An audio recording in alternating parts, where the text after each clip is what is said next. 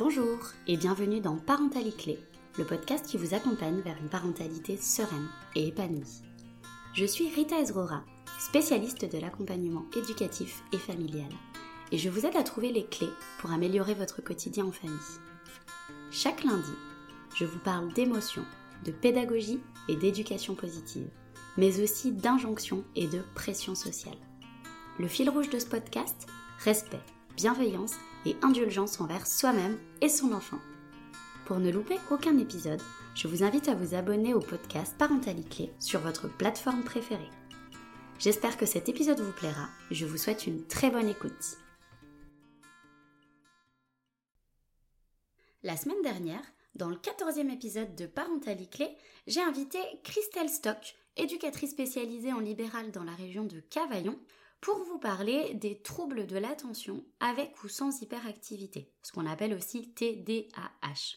Aujourd'hui, je vous présente mon premier épisode de la série Coup de gueule et je vais vous parler de la grossesse.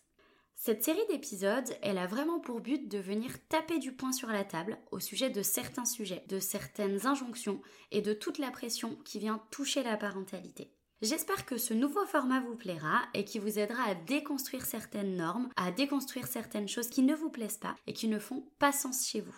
N'hésitez pas à me donner votre avis sur mon compte Facebook et Instagram au sujet de ce nouveau format coup de gueule. Bien que la grossesse puisse être une période magnifique, une période bercée d'amour, de douceur, de découverte et de belles projections, ça n'en reste pas moins une période de grand chamboulement personnel, une période de chamboulement professionnel, familial, physiologique, psychologique, émotionnel.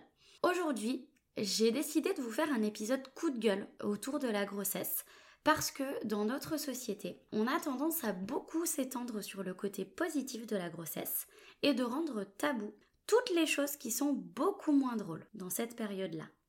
Et d'ailleurs, une des premières injonctions de la société autour de la grossesse, c'est qu'une femme se doit d'aimer être enceinte. Et c'est totalement faux. Il y a des femmes qui détestent sincèrement être enceinte avec tous les chamboulements que ça engendre, mais qui aiment leur bébé comme la prunelle de leurs yeux. C'est absolument pas dépendant. On peut ne pas aimer vivre une période de grossesse et aimer son enfant plus fort que tout.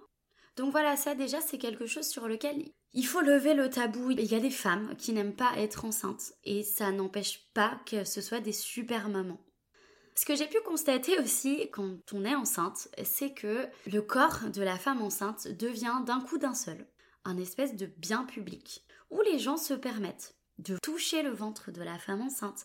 On vient questionner la femme enceinte sur son alimentation, savoir si elle mange bien, suffisamment, etc.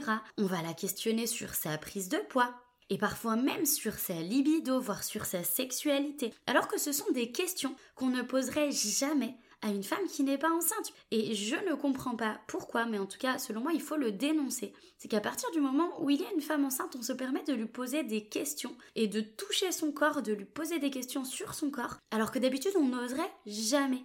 Il y a même des familles qui m'ont dit qu'on leur a posé des questions lors de leur grossesse sur la façon dont ils ont conçu leur ou leurs enfants. Si par exemple c'était des grossesses multiples, on leur a demandé si elles avaient fait une PMA, si elles avaient fait une FIV ou si c'était des jumeaux qui étaient conçus euh, euh, naturellement. Je, trouve ça mais complètement hallucinant et ça ne viendrait absolument pas à l'idée de poser ce genre de questions en dehors de la grossesse. Et du coup je ne comprends pas pourquoi ben, on se permet de le faire quand une femme elle est enceinte.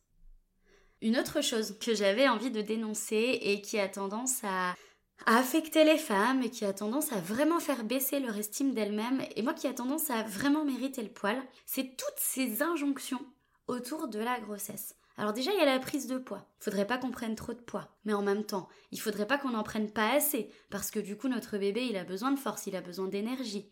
Dans l'imaginaire des gens, en tout cas, c'est en lien direct avec la prise de poids. Il y a toutes les injonctions autour du changement du corps autour du coup des vergetures qui peuvent apparaître pendant ou après la grossesse, autour euh, de la forme des seins qui change, autour de l'aspect du corps de la femme qui va changer.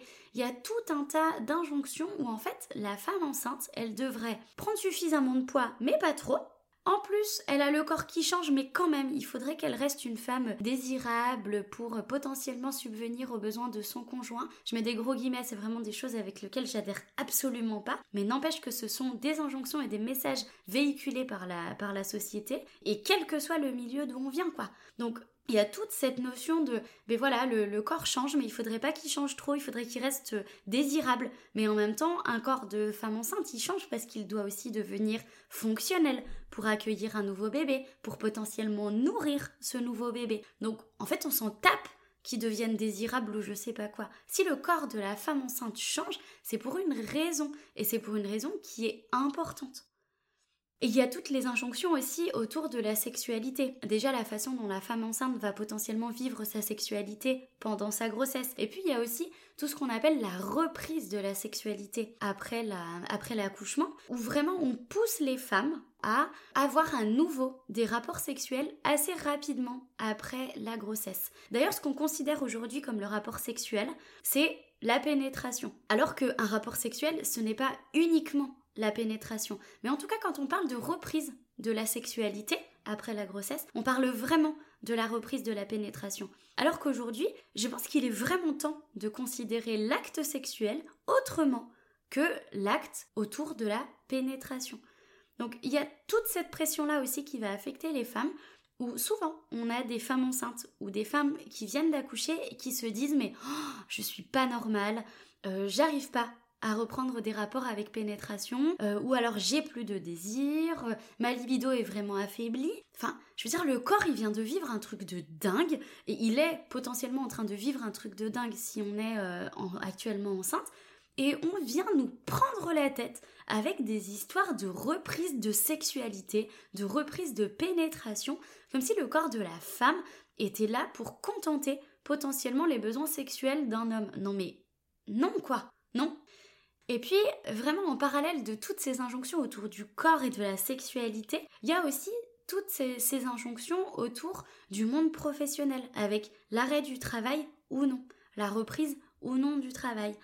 Aujourd'hui, les femmes, elles se confrontent vraiment à un gros problème dès l'annonce de leur grossesse. Il y a énormément de femmes qui appréhendent d'annoncer leur grossesse à leurs employeurs. Et ça, c'est juste inadmissible de se dire qu'une chose aussi positive qu'une grossesse puisse générer de l'angoisse, puisse générer de l'appréhension, puisse générer un stress supplémentaire parce que l'employeur n'a pas envie de gérer un potentiel arrêt de travail, n'a pas envie de gérer un congé maternité ou un congé parental. C'est n'importe quoi. Petit mot pour tous les employeurs qui tirent une tête de 2 mètres de long à l'annonce d'une grossesse, pour ceux qui harcèlent leurs employés enceintes, parce que oui, parfois on parle de harcèlement très clairement, ou tous les employeurs qui ne respectent pas les droits des femmes enceintes, vous alimentez très clairement et très largement ce système oppressif et injuste autour de la grossesse. Et puis une autre chose qui arrive aussi quand une femme est enceinte, c'est que systématiquement, il va y avoir une espèce d'infantilisation des choix de la femme enceinte et une remise en question des choix éducatifs.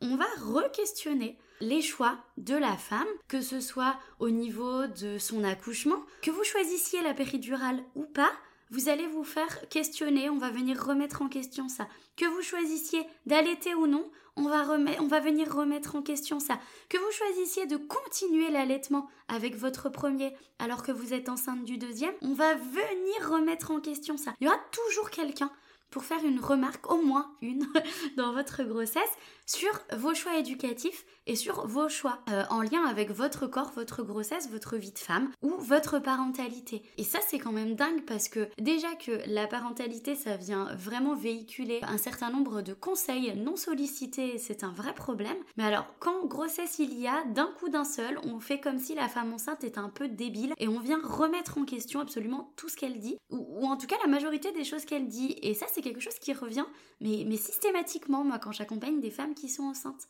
On va venir, euh, oui, re-questionner par exemple le choix du prénom, l'annonce du sexe ou non. On va remettre en question euh, les choix éducatifs qui sont faits avec le ou les premiers enfants. Voilà, d'un coup, comme ça, on se dit, bon, bah, la femme n'est plus en capacité de réfléchir par elle-même, visiblement. Donc, on va remettre en question ses choix éducatifs. Pareil, je comprends pas.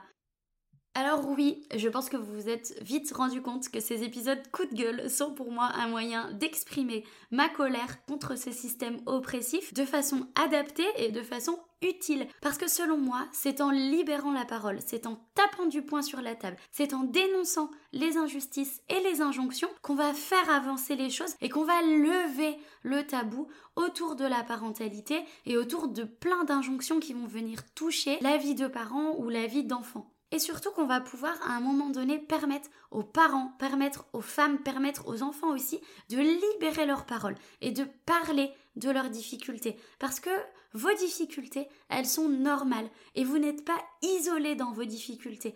Je pense qu'aujourd'hui, après avoir écouté cet épisode de podcast, si vous discutez avec une de vos amies qui a déjà été enceinte, vous allez retrouver au moins un de ces points. Et c'est important de s'indigner contre ça, puisque c'est des points qui sont absolument pas normaux.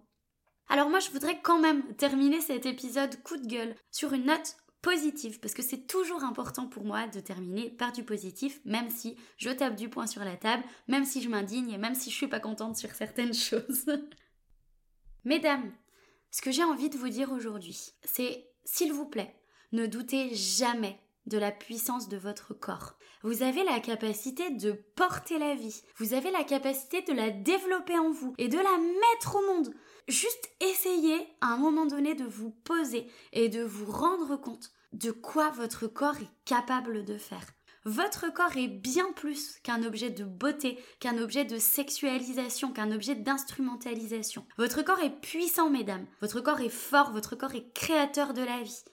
Donc ce que j'ai vraiment envie de vous dire aujourd'hui, c'est essayez d'accepter ces nouvelles rondeurs qui sont le témoin de la vie que vous avez créée, que vous avez portée. Essayez de, voir ces vergetures comme des rayures de tigresse qui sont le, témoin de toutes les épreuves et de tous les chamboulements que vous êtes en train de vivre et que vous avez surmontés si vous avez déjà accouché. Flamboyez dans votre sexualité si vous en avez envie, mais ne vous mettez pas de pression. Écoutez-vous. Faites le plein d'énergie en vous reposant si vous en avez besoin. Mangez des choses qui vous font plaisir. Mangez des choses qui vous font du bien. Écoutez-vous et mettez-vous au centre de vos priorités. Vous êtes importante.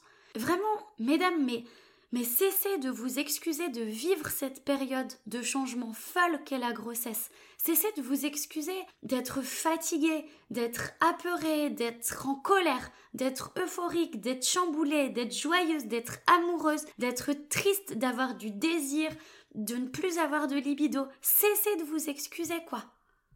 J'ai vraiment envie de vous inviter, encore une fois, à être indulgente avec vous-même, d'accepter ces bouleversements, d'accepter que ce soit pas forcément toujours facile, que ce soit pas forcément toujours reposant, que ça vous demande un effort pour prendre du recul parce que la société elle est pas facile à ce niveau-là et qu'elle vous met beaucoup de pression. Essayez de profiter des moments positifs de votre grossesse et surtout, encore une fois je le répète, faites de vous et de votre bien-être et de votre santé physique, mentale, émotionnelle une priorité. Soyez votre pilier, soyez votre priorité. Et voilà, j'en ai fini pour aujourd'hui avec ce premier épisode coup de gueule autour de la grossesse. J'espère que ce nouveau format vous a plu et je vous dis à la semaine prochaine pour le 16e épisode de Parentalité Clé. Je vous parlerai de la période du postpartum. N'hésitez pas à soutenir le podcast en mettant une note et un commentaire sur votre plateforme préférée. Vous pouvez également le partager un maximum autour de vous. Si vous souhaitez en savoir un petit peu plus sur moi, je vous invite à consulter mon site web lion-accompagnementfamille.fr. Vous pouvez également me suivre sur les réseaux sociaux Facebook et Instagram sur le compte Rita Ezrura. À très bientôt!